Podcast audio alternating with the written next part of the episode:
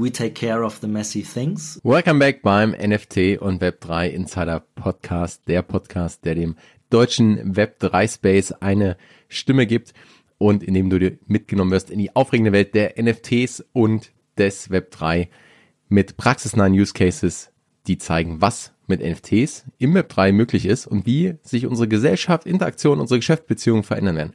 Und mein Gast heute ist kein anderer als Tan. Tan Dao ist von Jungformat Nerd und kann uns wirklich mitnehmen, ist ein echter OG in dem Space und nimmt uns mit in die frühe Zeit, ja, ist noch gar nicht so lang her, aber es sind halt die, die alten Zeiten, wo es wirklich so mit NFTs losging. Tan ist Board Ape der ersten Stunde, erzählt uns ein bisschen, wie das damals war, was seitdem alles passiert ist im Space und bei ihm und wo er jetzt auch in seiner Rolle das Potenzial für Unternehmen, für Brand sieht, dort mit Web3, im Web3 letztendlich eine Community aufzubauen und Brandbuilding zu betreiben. Keine weiteren Vorworte, wir starten direkt ins Gespräch. Let's go. Welcome back beim NFT und Web3 Insider Podcast. Ich habe heute einen echten OG und Geheimtipp des NFT und Web3 Space zu Gast, nämlich Tan Dao. Tan, herzlich willkommen im Podcast. Ich freue mich mega, dass du da bist. Ja, herzlichen Dank, äh, Fabian, für die Einladung. Ich freue mich auch heute bei dir hier im Podcast zu sein. Muss auch gestehen, ist mein erster Podcast. Ich habe tatsächlich bisher noch keinen angenommen, aber bin schon sehr gespannt, äh, was da heute auf mich zukommt bei dir. Da fühle ich mich sehr geehrt und freue mich umso mehr. Und ja, ich glaube, es wird ein einfach super spannendes Gespräch, weil du ganz, ganz viel zu erzählen hast. Wir schauen, dass wir nicht über die Zeit rauslaufen. Aber lass uns doch mal einsteigen. Und bevor wir einsteigen mit dem, was du heute auch so machst, gehen wir mal ein bisschen zurück. Wie bist du eigentlich auf das Thema so NFT, Krypto, Web3 aufmerksam geworden? Also wie bist du in diesen Space so reingekommen? Ja, also die Story ging bei mir schon etwas äh, früher los, 2016 mit den ersten Kryptos, Bitcoin und Co. über Freunde in Kontakt gekommen ähm, dann hast du natürlich angefangen, hier und da dich mal einzukaufen. Dann hatten wir ja die Zeit der ICOs. Ne? Ähm, ja. Letztes Jahr jetzt die Zeit des Mintings. Und ja, es kamen natürlich sehr, sehr viele neue Projekte an Start. Überall hat man sich ausprobiert, auf das große Geld gehofft. Und dann 2018 kam ja dann erstmal der große Absturz. Ich erinnere mich noch, das war Mitte Januar. Und äh, da hatte ich noch kurz vorher meine Miner verkauft und äh, ja, dann ging es erstmal bergabwärts für die nächsten äh, zwei, drei Jahre. Und da muss ich auch gestehen, habe ich in der Zeit relativ wenig gemacht. Ich war immer hin und wieder in Projekten ähm, im Background als Technical Advisor auch aktiv, gerade in Blockchain-Projekten. Da habe ich noch weitergearbeitet, aber das ganze Trading oder Investieren habe ich dann schön sein gelassen. Und dann ging es los ähm, 2020 mit NBA Top Shot. Da hatte mir dann ähm, ein Kumpel, mein Nachbar, mitgeteilt, hey, absolut großer Basketball-Fan, wir können Video-Moments kaufen. Das habe ich natürlich erstmal ähm, belächelt. Ne? Wer kauft sich denn schon irgendwelche Videomomente von einem ja. Basketballspieler, ähm, der da seinen Dank macht? Aber mir hat das Konzept ganz gut gefallen und noch besser hat mir natürlich gefallen, dass die ersten Moments natürlich für wahnsinnig viel Geld weggehen gingen. Und man musste auch sagen, man konnte ähm, diese, es gab ja dann immer so Packages, die man kaufen konnte. Ähm, da waren immer mehrere Moments drin. Im Prinzip hat mich das an die Panini-Zeit von damals erinnert, als wir Rudi Völler, Lothar Matthäus und Co. aus diesen äh, Panini-Packages äh, da rausgeholt haben. Ähm, das fand ich schon damals ganz cool, einfach zu sammeln und ja, dann habe ich angefangen, mir da auch die ersten äh, Packages zu verkaufen. Und das war immer so, dass die Nachfrage, ähm, in so einen Drop dann auch reinzukommen, höher war ähm, als das als die Anzahl ähm, der, der Packages, die dann auf den Markt geschossen wurden. Und das bedeutete, du hast was gekauft, konntest es direkt verkaufen und natürlich dann auch mit massiven äh, Value Gains. Und so bin ich dann in die Welt der NFTs reingekommen. Ähm, wir haben dann auch angefangen so ein bisschen mit einem YouTube-Channel, aber ja, das hat sich nicht so wirklich durchgesetzt. Aber ich glaube, das lag auch eher daran, dass wir halt nicht so äh, jede Woche da hinterher waren, äh, da auch ein Video aufzuzeichnen. Und ja, dann ging es im Prinzip weiter ähm, in die Welt der Board Apes. Ähm, er meinte dann irgendwann mal zu mir an einem Abend, da haben wir gerade bei ihm Abend gegessen, hey, übrigens, du bist ja so crazy, du steigst ja überall ein, hier gibt's irgendwelche Affen, ähm, schau dir das mal an. Ach nee, schaust dir besser nicht an, sonst kaufst du dir wieder irgendeinen Unfug.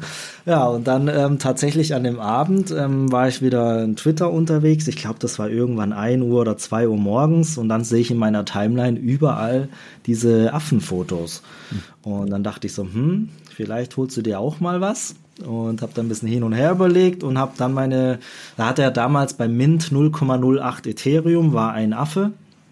Und ich war dann tatsächlich Nummer 581 habe ich gekauft. Und ich war ja echt wow. früh und ich dachte, hey, bei NBA Top Shot ist es halt so, je kleiner die Seriennummer eines Moments, desto wertvoller ist er. Und dann dachte ich so, geil, ich habe jetzt die Nummer 581 ganz am Anfang mit dabei und so. Und ja, tatsächlich war das auch meine Strategy, dann weitere Affen zu kaufen mit äh, geringen äh, Serial Numbers. Aber ja, Serial Number, der Schuss ging ja nach hinten los, weil durchgesetzt hat sich ja dann sowas wie Trippy Fur oder auch ähm, Cheetah Fur äh, bei den Affen. Und so bin ich dann eigentlich in diese ganze Welt NFTs verstärkt dann auch reingekommen.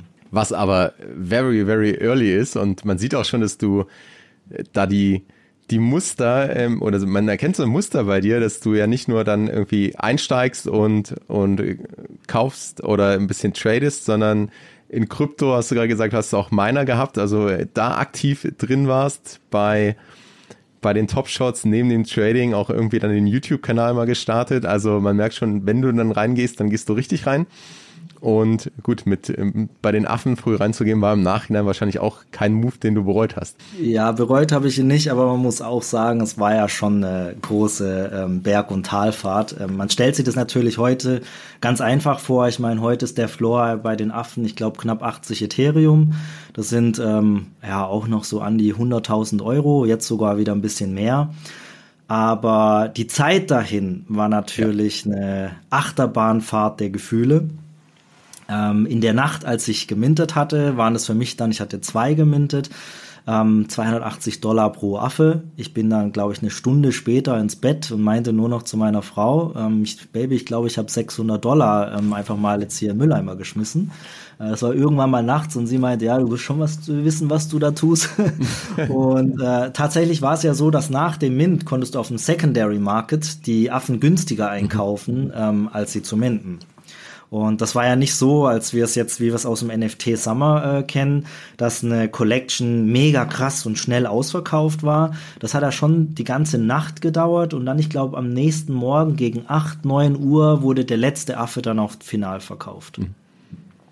Und äh, ja, wir haben dann natürlich, äh, dadurch, mein Nachbar wollte dann auch unbedingt ähm, einsteigen und hat dann ähm, ein bisschen mehr Geld über seine Kreditkarte investiert. Und äh, wie wir so schön sagen, mir hat das dann FOMO gemacht.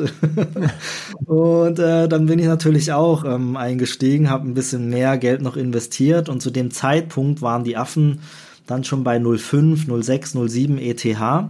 Und wie es halt immer so ist, haben wir am höchsten Punkt eingekauft. Ne?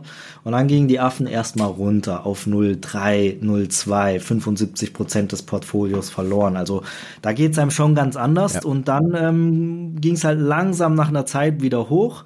Und dann hast du halt so deine ersten Affen dann auch wieder mit einem Verlust verkauft. Ich meine, heute würden wir drüber lachen, aber wir waren froh, überhaupt wieder ein bisschen was von dem Geld zurückzubekommen. Ja, und das ist, glaube ich, ganz wichtig und wird, wie du sagst, oft verkannt, dass wenn man diese Reise, also in dem Moment, so wenn man von heute zurückschaut, dann sind ganz viele Sachen sind irgendwie logisch und äh, da kann man sagen, hey, das hätte ich damals eingemintet, dann hätte ich jetzt heute irgendwie diese 100.000 äh, Dollar oder Euro, aber so ist es ja nicht, sondern in dem Moment ist, weiß man ja nicht, was in Zukunft passiert. Und vor den Apes wusste man ja auch nicht, welche Größenordnung das annehmen kann. Also 0,5, 0,6 und Richtung 1 Ethereum war ja damals schon völlig verrückt, muss man ja auch sagen. Das war ja, war ja schon echt viel Geld, das man investiert hat. Also ich habe ja. auch viele Freunde, ähm, die mir das ein bisschen vorhalten, dass ich denen nicht gesagt habe, dass äh, ich mir Affen gekauft habe. Aber wir müssen uns ja auch gestehen, ich meine, zu dem Zeitpunkt, wir wussten nicht, wer steckt hinter dem Projekt werden die überhaupt äh, ihre Roadmap performen? Ne? Ähm, ist das einfach nur ein Up and Down, wie wir es von den ICOs kennen? Irgendjemand pusht und äh, danach fallen wir wieder komplett nach unten. Also ich war schon mega froh, die Affen wieder zumindest zu dem Preis zu verkaufen, wie ich sie eingekauft habe. Und dann ging es mir schon wieder besser. also das war ja. schon äh, eine Wahnsinnsgefühlfahrt. Dann kam ja irgendwann die Kennels. Jeder Affe hat dann einen Hund bekommen. Ich meine, die waren auch gleich massiv viel wert. Ich glaube, zu dem Zeitpunkt war ein Hund 1700 Dollar in der Nacht, was ja auch wieder extrem viel Geld war. Ähm, Stand heute ist ein Hund, die sind jetzt die letzten Wochen gestiegen, wieder auf 12 Ethereum. Also auch die haben wieder ähm, Value erhalten. Aber zu dem Zeitpunkt im letzten Jahr überhaupt nicht denkbar, wie sich so ein Projekt dann auch entwickelt. Und ich hatte ja dann auch Angebote, mal 50.000 Dollar auf einen Affe dann irgendwann, hab's nicht angenommen. Also die haben mich alle für verrückt erklärt. Und ja. ähm, es ist, also es war wirklich äh, eine Achterbahnfahrt der Gefühle im letzten Jahr, definitiv. Das kann ich mir sehr gut vorstellen. Und ja, wie gesagt, man weiß ja nicht, was dann, was passiert. Und ich glaube auch, der Punkt mit den, mit den Rad, also klar, wenn, wenn man sich hundertprozentig sicher ist, was irgendwie ein Safe Investment ist, dann kann man natürlich das auch Freunden empfehlen, aber die Wahrscheinlichkeit oder die Realität sieht ja in der Regel so aus, dass du selbst dort riskierst. Und wir haben ja auch genug Projekte gesehen, auch über den, also im NFT Sommer mal ausgenommen, wo sich irgendwie dann kurz alles verkauft hat, aber das ist, der Großteil davon ist ja heute nichts mehr wert. Und wenn du dann irgendjemandem rätst, hey, steig doch hier bei den bei den Elefanten mal ein und ähm, dann steigen die im, im, im High, im Alltime high bei den Elefanten ein und heute ist so ein Elefant dann drei Cent wert. Dann genau, also ich meine, Fakt ist ja im letzten Jahr der NFT-Summer, wie wir ihn so schön nennen. Ne? Ich meine, das war, du konntest eigentlich in jedes Projekt einsteigen und hast erstmal ein Value Gain gehabt. Ich meine, wir haben im letzten Jahr ging es ja dann mit den Spielen los. Axie Infinity hat richtig performt, Z-Run. Ich meine, man konnte mit Z-Run irgendwelche Pferde breeden. Ich meine, digitale Pferde, das muss man sich mal vorstellen. Ne? Und das günstigste Pferd, ähm, um überhaupt in diesem Spiel starten zu können und sein Pferd in ein Rennen zu schicken, war zu einem gewissen Zeitpunkt bei 600 Dollar. Ich meine, das ist halt komplett verrückt. Ich muss erstmal 600 Dollar hinblättern, um mit dem schlechtesten Level 10 Pferd überhaupt an Start gehen zu können. Und ähm, die teuren Pferde, das gab ja dann unterschiedliche Blutlinien und Co., ähm, solche Z1 Nakamoto-Pferde, wie sie damals benannt wurden. Ich meine, die haben schon im Mint zwischen 40 und 60.000 Dollar gekostet und verkauft wurden sie natürlich noch teurer. Also es ist komplett verrückt, was im letzten Jahr ja. los war. Und ähm, wenn ich mir heute Setrun angucke, heute kriege ich ein Pferd für, ich glaube sogar schon vier, fünf Dollar, weil massiver Oversupply auch da ist. Ne? Man hat halt irgendwann gemerkt, hey, wir müssen das Breeden begrenzen. Die Pferde konnten am Anfang fast unbegrenzt äh, breeden, dann haben sie es irgendwann reduziert, sie haben es angepasst und ähm, trotzdem ist es so, dass das Supply einfach viel, viel zu groß ist und es kommen zu wenige neue Spieler auch rein und äh, dadurch haben sie natürlich die Preise auch massiv ähm, nach unten entwickelt. Ja, und das, das haben wir auch überall gesehen. Ähm, wo war der? Also ich sehe die Parallele auch ganz oft, also dass man auch so reinkommt für, sag ich mal, das Investment und für die Gains und man merkt, hey, da, da spielt gerade Musik und da gibt's gute Opportunities, aber man bleibt dann in diesem NFT Web 3 Space eigentlich, weil man dahinter mehr erkennt oder weil man erkennt, dass das äh, wirklich Potenzial hat, auch die, wie die Technologie und wie die, die, die Community drumherum ähm, auch Sachen dann aufbaut. Wann war für dich so der Moment ähm, oder vielleicht auch nach dem Board Apes, bist du dort in die Community rein und, und hast schon da gemerkt, hey, irgendwie ist, ist da was Besonderes oder Gab es später einen Moment, wo du gesagt hast, nee, irgendwie habe ich dann erst, also vorher war es irgendwie so ein eher ein Investment-Game, aber irgendwann hat sich das so ein bisschen gedreht in, hey, da ist doch mehr dahinter. Tatsächlich hat das ja ganz am Anfang äh, damit angefangen, dass es äh, eine Art Investment-Game, eine Spielerei ist, sich mal auszuprobieren, so wie in 2017 mit den ICOs, mal hier ein bisschen rein, da mal ein bisschen rein. Ähm, so hat das eigentlich auch für mich mit den Board Apes begonnen.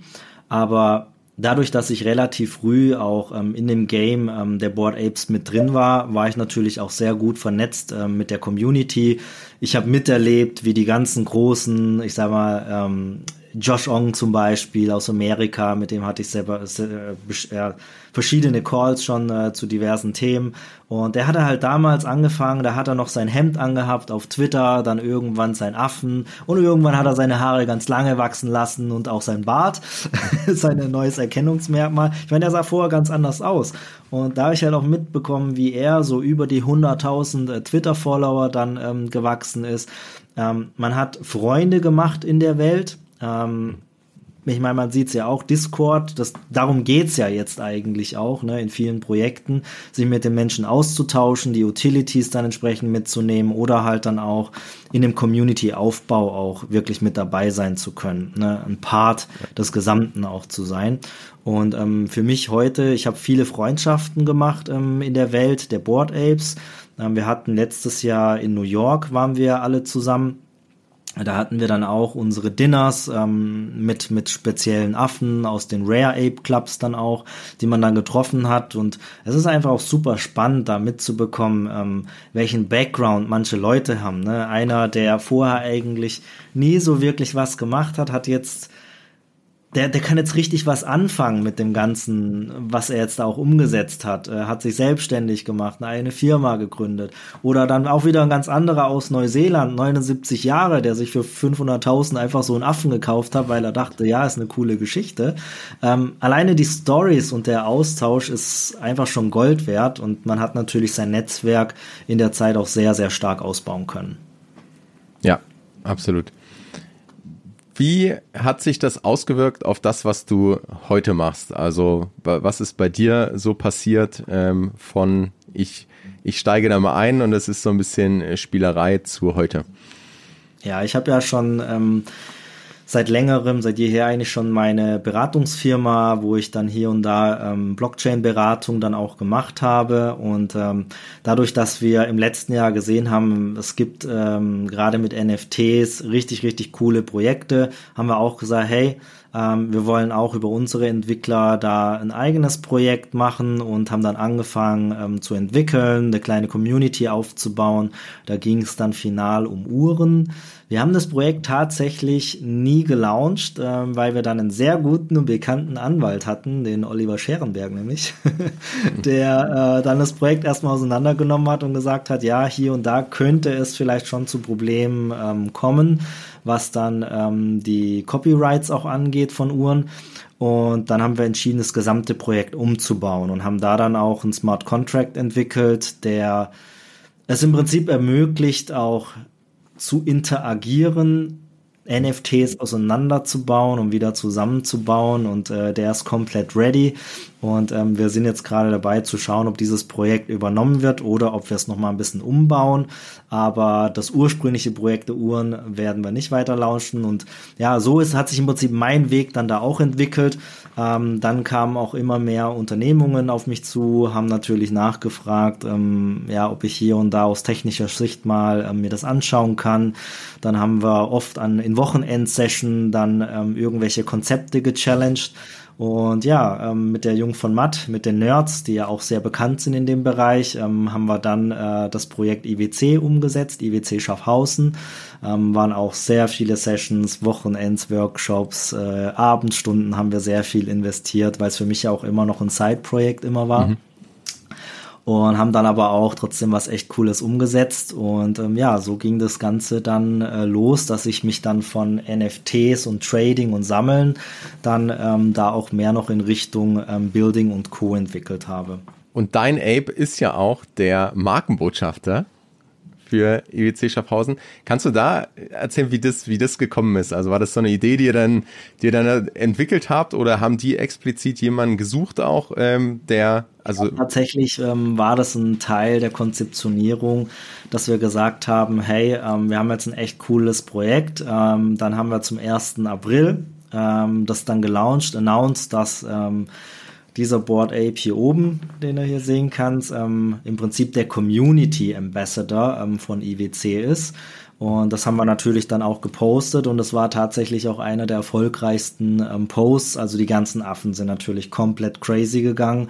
Jeder hat sein Affenbild gepostet, also war wirklich eine super coole Story. Und ähm, ja, was das Projekt angeht, da wird auch noch einiges in diesem Jahr kommen. Ähm, ich ich feiere das Projekt komplett, weil ich halt sage, da geht es nicht darum, ähm, jetzt äh, viel Geld in schneller Zeit oder kurzer Zeit auch umzusetzen, sondern es wurde halt sehr viel Geld in Community-Aufbau, Utilities und Co. investiert. Ne? Also die NFTs, die Genesis NFTs, die IWC gelauncht haben, waren komplett for free. Und da gab's ähm, über 1864 waren es, glaube ich, ähm, wurden da gelauncht und ähm, die wurden im Prinzip for free dann auch äh, rausgegeben und die sind jetzt auch nicht tradable. Ähm, jeder hat das in seinem Wallet und hat halt Access auf bestimmte Utilities und da wird es ähm, sicherlich die nächsten Wochen nochmal weitere Announcement geben, ähm, was man da dann auch in Zukunft äh, erwarten kann. Also ein sehr, sehr schönes und cooles Projekt. Ah, es bleibt spannend. Und ja, das, das finde ich dann auch besonders interessant, wenn auch man sieht, dass das einfach auch langfristig aufgebaut wird und nicht einfach nur ein kurzer, kurze Aufmerksamkeit oder kurzer Cash Grab ist, sondern dass da wirklich was passiert und, und letztendlich die Möglichkeiten genutzt werden, um, um dort etwas aufzubauen, um der Community auch äh, etwas zu bieten, um die mitzunehmen auf die Reise, um vielleicht in Richtung Co-Creation zu denken. Und das ist ja auch eine der, der spannenden Sachen. Dann, was du, also ist ja Wahnsinn, was du alles nebenbei gemacht hast. High Web 3 ist ja eine Eventserie, die du auch mit co-founded hast. Ähm, das war ja auch nebenbei, richtig? Also was, oder hol ja, uns vielleicht da mal ab, wie, wie kam das und, und was habt ihr da noch so, so vor in Zukunft? Genau, also die Story äh, startete im Dezember, ich glaube, da haben wir uns auch getroffen, im Dezember 2021 ähm, auf der Blockchains in Hamburg. Da hat mich ja die gute Anna Graf äh, über den Twitter-Space überredet, nicht nach Miami zu Art Basel zu fliegen, sondern instead of äh, hier nach Hamburg zu kommen. Und äh, ja, dann habe ich mich da auch äh, gut von ihr überreden lassen und ich habe die Entscheidung nie, nie, nie, nie bereut. Denn ähm, das war so ein cooles Event da oben. Ähm, ich habe wirklich phänomenal coole Leute kennengelernt. Ähm, wir sind dann abends noch zusammen weggegangen und haben auch gesagt, hey, ähm, wir müssen äh, diese Gruppe auch aufrechterhalten, haben dann die ersten WhatsApp-Gruppe äh, gegründet, die NFT-Champs und äh, haben darüber einfach auch kommuniziert. Und dann haben wir halt irgendwann gesagt, hey, ähm, es wäre doch ganz cool, wenn wir mal so einen Steuerberater ähm, gemeinsam beauftragen, der uns da natürlich auch ein bisschen informiert, wie das Ganze aus steuerrechtlicher Sicht mit den NFTs ähm, zu handhaben ist. Und ja, dann kam äh, Markus ins Spiel, denn Markus habe ich über Discord kennengelernt und äh, er war ein Lazy Lion in seinem Profilfoto und war in der Community unseres Uhrenprojekts und hat dann, ähm, haben wir mit ihm gesprochen, ähm, unser Community-Moderator, der Ricardo, der meinte dann, hey, ich habe jemand kennengelernt, der könnte vielleicht noch ein bisschen die Story rund um den Diamond Hand Club dann auch äh, bauen. Und dann habe ich gesagt, hey, ja, lass uns mal quatschen. Und dann kam raus, dass der gute Markus aus Frankfurt kommt. Ich meine, der hätte ja von überall aus der Welt herkommen können. Ne? Ich meine, wir haben ja mit Englisch erstmal gestartet zu sprechen, weil das natürlich alles ein äh, englischer Server war.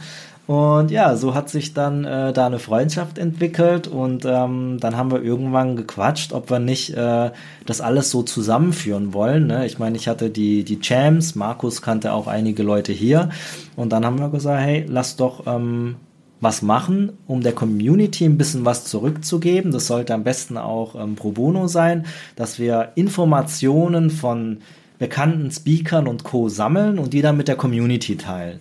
Ja, und ähm, das ist dann in relativ kurzer Zeit doch größer geworden, als wir erwartet hätten. Denn wir hatten gesagt, okay, ähm, es gab ja zwischendurch immer noch so Roundtables und so mit so 10, 15 Leuten. Und dann mit High Web 3 ähm, haben wir waren wir, glaube ich, als wir das erste Mal announced haben, direkt ausverkauft. Die Tickets waren alle for free. Es ging, glaube ich, in fünf, sechs oder sieben Stunden waren alle Tickets weg und eine riesen Waitlist.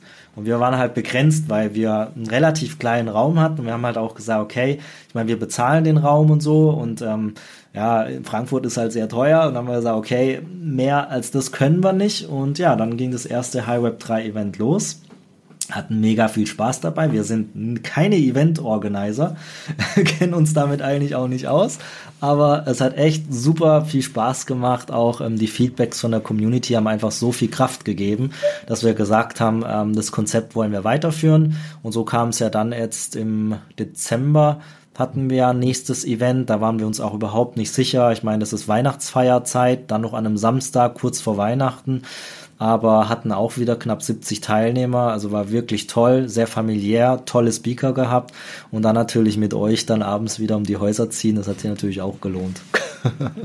aber dann, ich finde, da merkt man richtig auch so in den, den Stories, die du erzählst, wie, wie so der Web3 Space auch tickt. Ne? Das ist eine Sache, die mich so dran fasziniert, dass man wirklich die Chance hat, dabei etwas dabei zu sein, das mit aufzubauen, dass die Leute cool drauf sind, motiviert sind, dass sich so Zufälle dann ergeben, wo man sagt, hey, wir ähm, kommen irgendwie zusammen oder hey, ich kann mich irgendwie in ein Projekt mit einbringen und ich kann einfach dann jemanden anschreiben.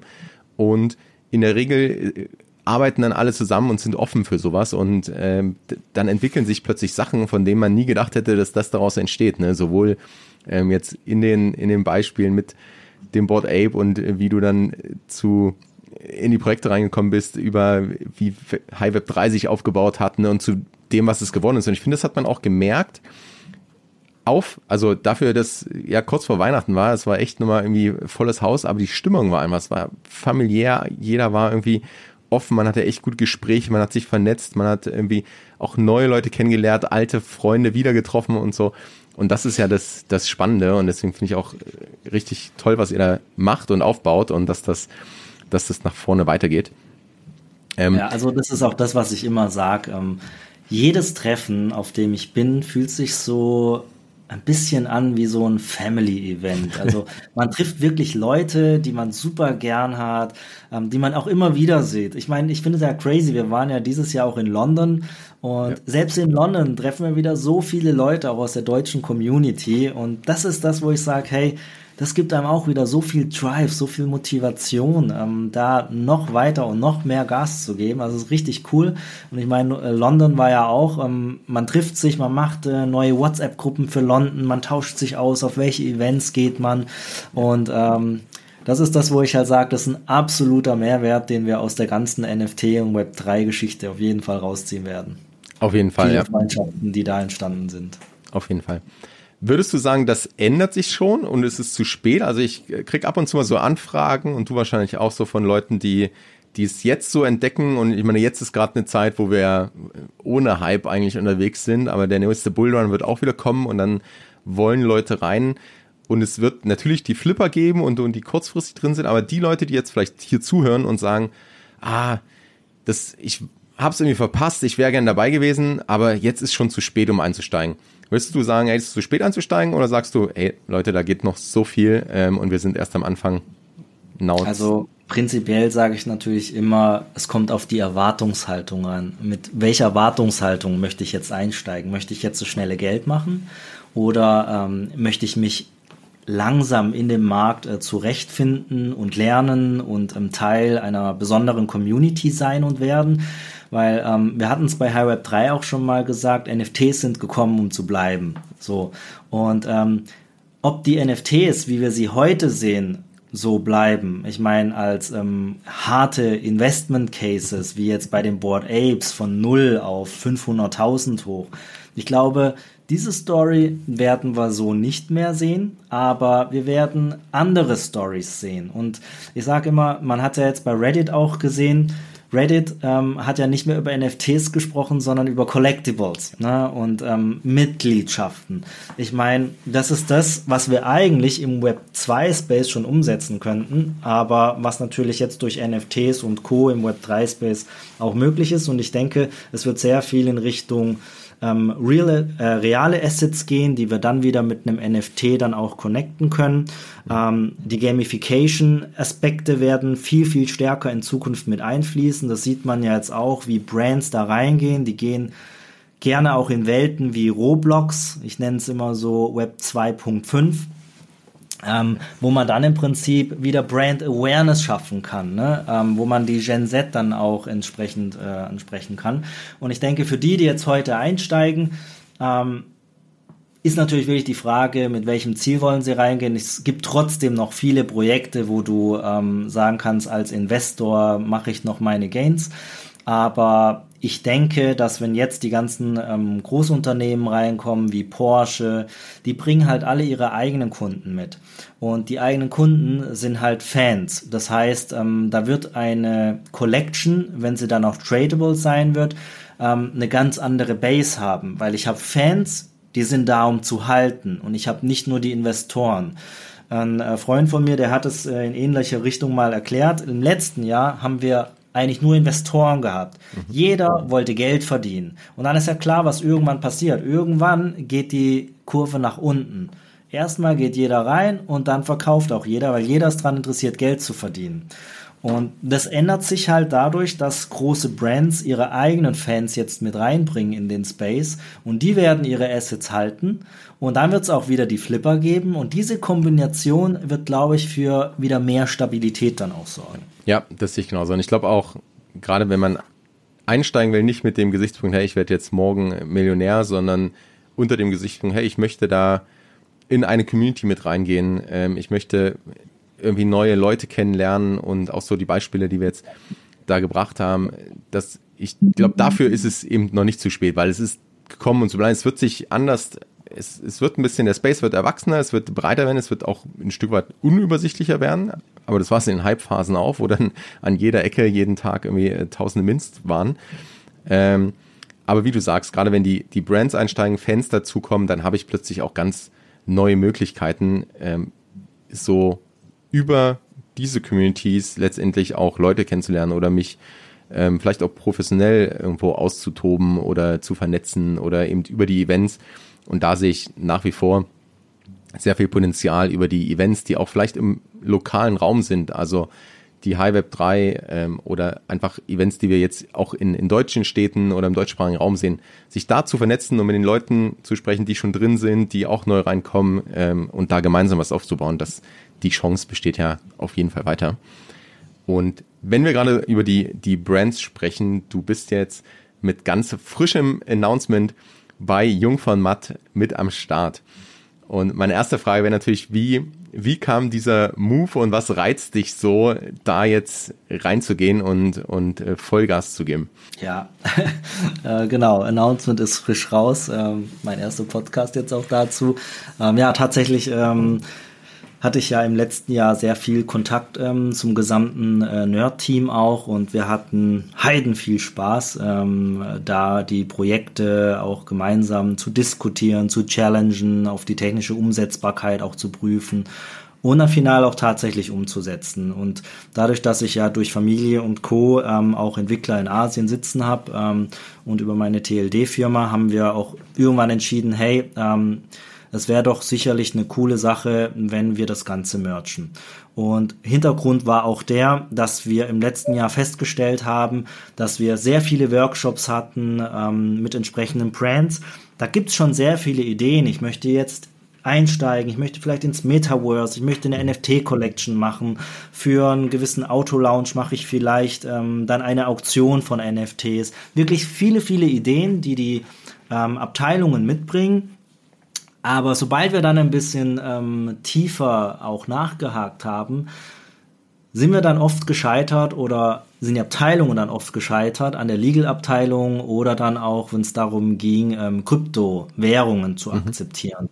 Und wir haben ja schon relativ häufig auch im letzten Jahr gesehen, dass ähm, große Brands irgendwelche Collections dann ähm, for free gelauncht haben um zu launchen, weil sie einfach äh, strugglen würden, wenn es dann um die Akzeptanz von äh, Kryptowährungen geht, weil die oft intern in den Finanzabteilungen einfach noch nicht so weit sind, das dann umzusetzen.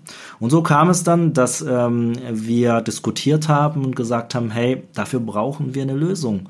Ich meine, ähm, wir müssen schauen, dass äh, die Unternehmen ihre Ideen umsetzen können und das ähm, ja ohne irgendwelchen Struggles im Bereich der Legal Departments oder, oder auch Finanzdepartments. Ähm, und ähm, so kam es dann, dass wir gesagt haben, wir bringen Alfred in den Markt. Und Alfred ist ja bekannt als der Butler von Batman. Und ähm, unsere Story ist, we take care of the messy things. Das heißt, ähm, man kann zu uns kommen, man kann Alfred nutzen und wir setzen im Prinzip alles um. Wir haben das Ganze auch sogar als White Label Solutions. Das heißt, es gibt sogar andere Agenturen, die uns beauftragen, für die dann entsprechende Welten zu erstellen, im Metaverse, in Spatial oder auch in Roblox entsprechende Games zu entwickeln, weil unsere Entwickler, die sind sehr erfahren. Wir kommen aus dem Gaming-Sektor und das ist auch das, was ich, was mich so gereizt hat an der Nerd. Ich meine, es sind Nerds. Wir reden über Gamer.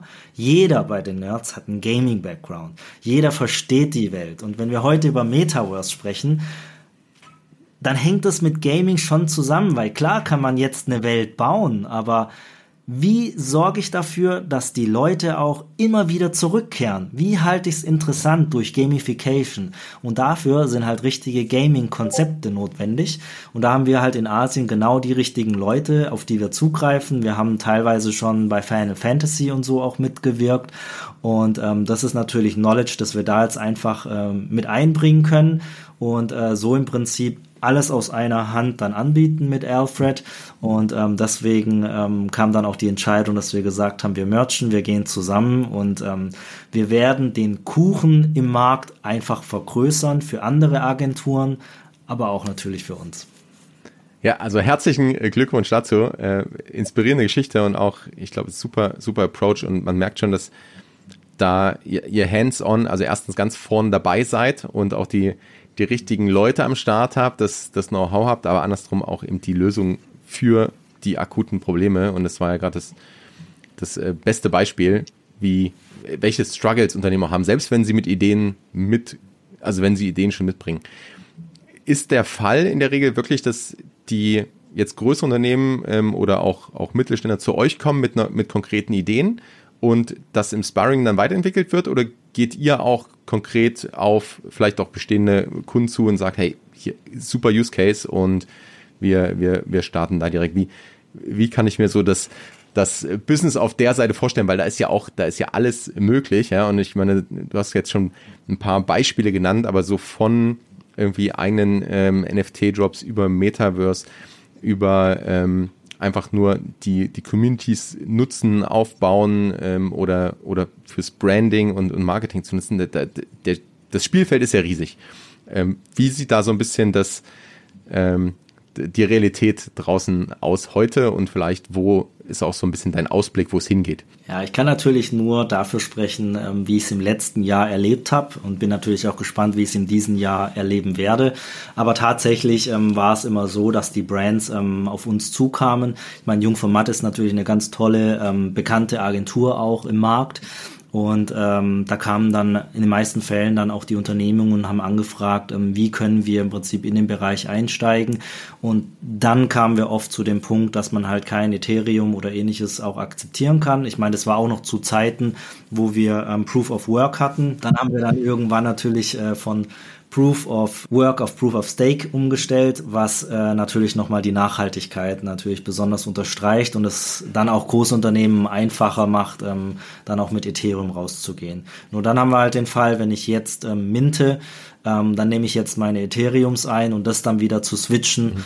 ähm, in Fiat-Geld, das ist halt kompliziert, aber das machen wir dann in Zukunft für die Unternehmungen via Alfred. We take care of the messy things macht. Äh, das, das ist eine Aussage und ich glaube, das ist ähm, auch eine, eine super Botschaft für, für draußen. Andersrum auch, was, was ich daran so spannend finde, dass man sieht, und ich meine, letztes Jahr, wir sind jetzt schon ein Jahr weiter und es, es passiert ja wahnsinnig viel, das Ganze entwickelt sich wahnsinnig schnell, aber auch schon letztes Jahr kommen Unternehmen mit konkreten Ideen, das heißt, die haben sich damit beschäftigt, was irgendwie Blockchain, NFTs, also die ganze Technologie machen kann und wie man sie nutzen kann. Und ich glaube, die Signale sehen wir heute am Markt, indem eben diese, also indem man jetzt sieht, auch so wie die letzten Monate sieht, dass die ganzen großen Brands einsteigen. Also Porsche, gerade ganz aktuelles Beispiel, hast du auch gerade genannt, ist, ähm, das setzt natürlich auch Zeichen für, glaube ich, auch Unternehmen oder vielleicht auch jetzt für den einen oder anderen Zuhörer, Zuhörerinnen, die dann äh, selbst ein eigenes Unternehmen haben oder in einem Unternehmen arbeiten in, und sagen, hey, vielleicht sollten wir uns da, da auch ähm, beschäftigen. Und äh, du hast ja vorhin auch schon so schön gesagt, äh, NFTs sind gekommen, um zu bleiben. Wie siehst du den genau. vielleicht so auch für Brands so zum Abschluss? Was sind so für dich die Hauptanwendungsfälle? Ist es rein Community oder siehst du auch, auch andere Themen, wo man als Unternehmen, als Brand jetzt von profitieren kann, wenn man in diesen Bereich reingeht? Ja, also ich sehe es unter dem Aspekt als, als Techniker, sage ich jetzt mal, äh, unter dem Aspekt äh, des Brand Buildings. Ne? Ähm, natürlich jetzt schon frühzeitig Fans ähm, zu generieren, ähm, nah an den äh, Fans auch entsprechend dran zu sein. Ähm, ich meine, Discord verändert so viel. Ich meine, Discord ist halt ein 24-7 ähm. Ne? Discord schläft nie, ob Samstag oder Sonntag. Und ich meine, da verändert sich schon sehr viel, wenn wir das vergleichen zu der Zeit, wenn wir halt ein paar Tweets absetzen, wenn wir mal einen Facebook-Post machen. Ne? Mhm. Ähm, da müssen wir nicht all the time online sein. Dann antwortet mal jemand und dann tun wir halt während unserer Arbeitszeit dann irgendwann mal wieder darauf antworten. Discord ist anders.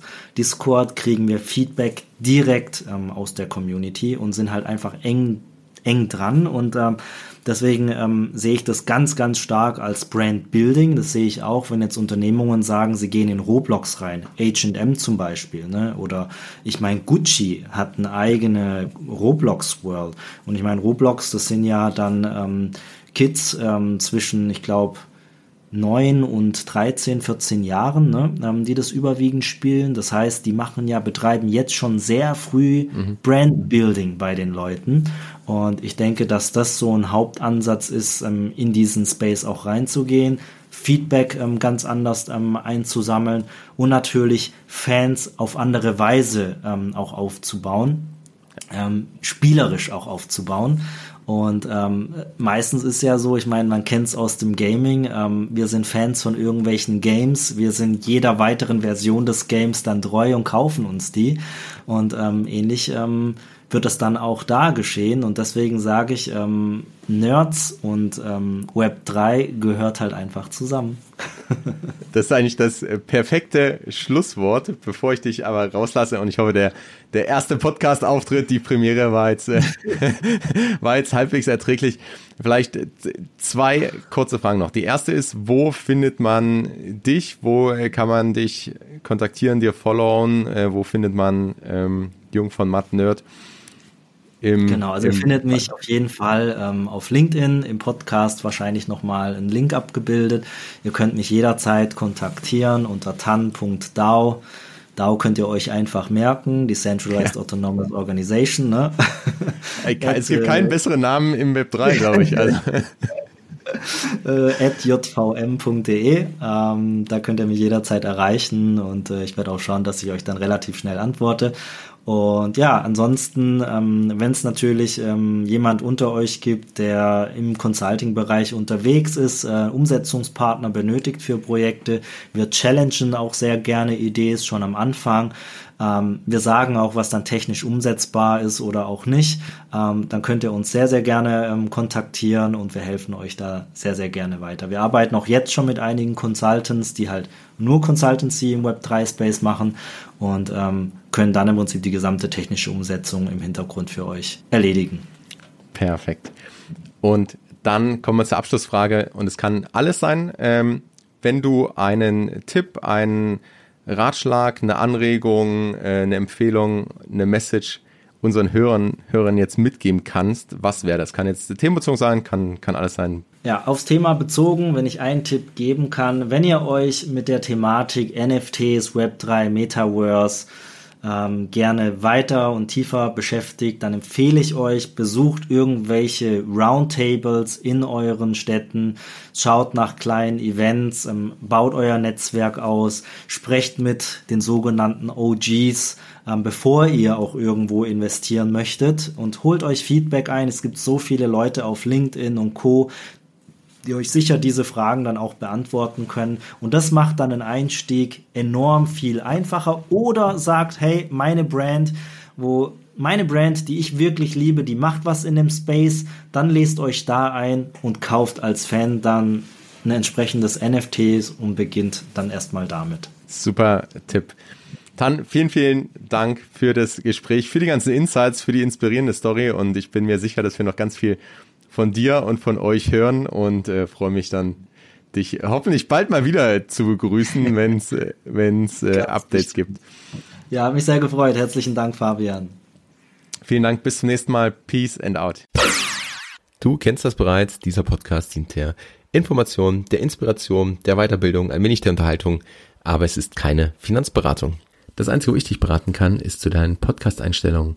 Wenn du jetzt in Spotify oder Apple, iTunes, wo auch immer du diesen Podcast hörst, in die Einstellung gehst, kannst du den Podcast direkt abonnieren und verpasst keine Folge mehr. Außerdem freue ich mich riesig, wirklich riesig über Bewertungen. Das heißt, lass mir gerne eine Bewertung da und schau auch unbedingt in den Show Notes vorbei. Hier findest du zum einen den Discord-Server von Ben und mir, die NFTX Lounge, wo wir uns in einer kleinen und feinen Community zum Thema NFTs austauschen. Ansonsten hören wir uns in der nächsten Folge. Bis dahin, Peace and out.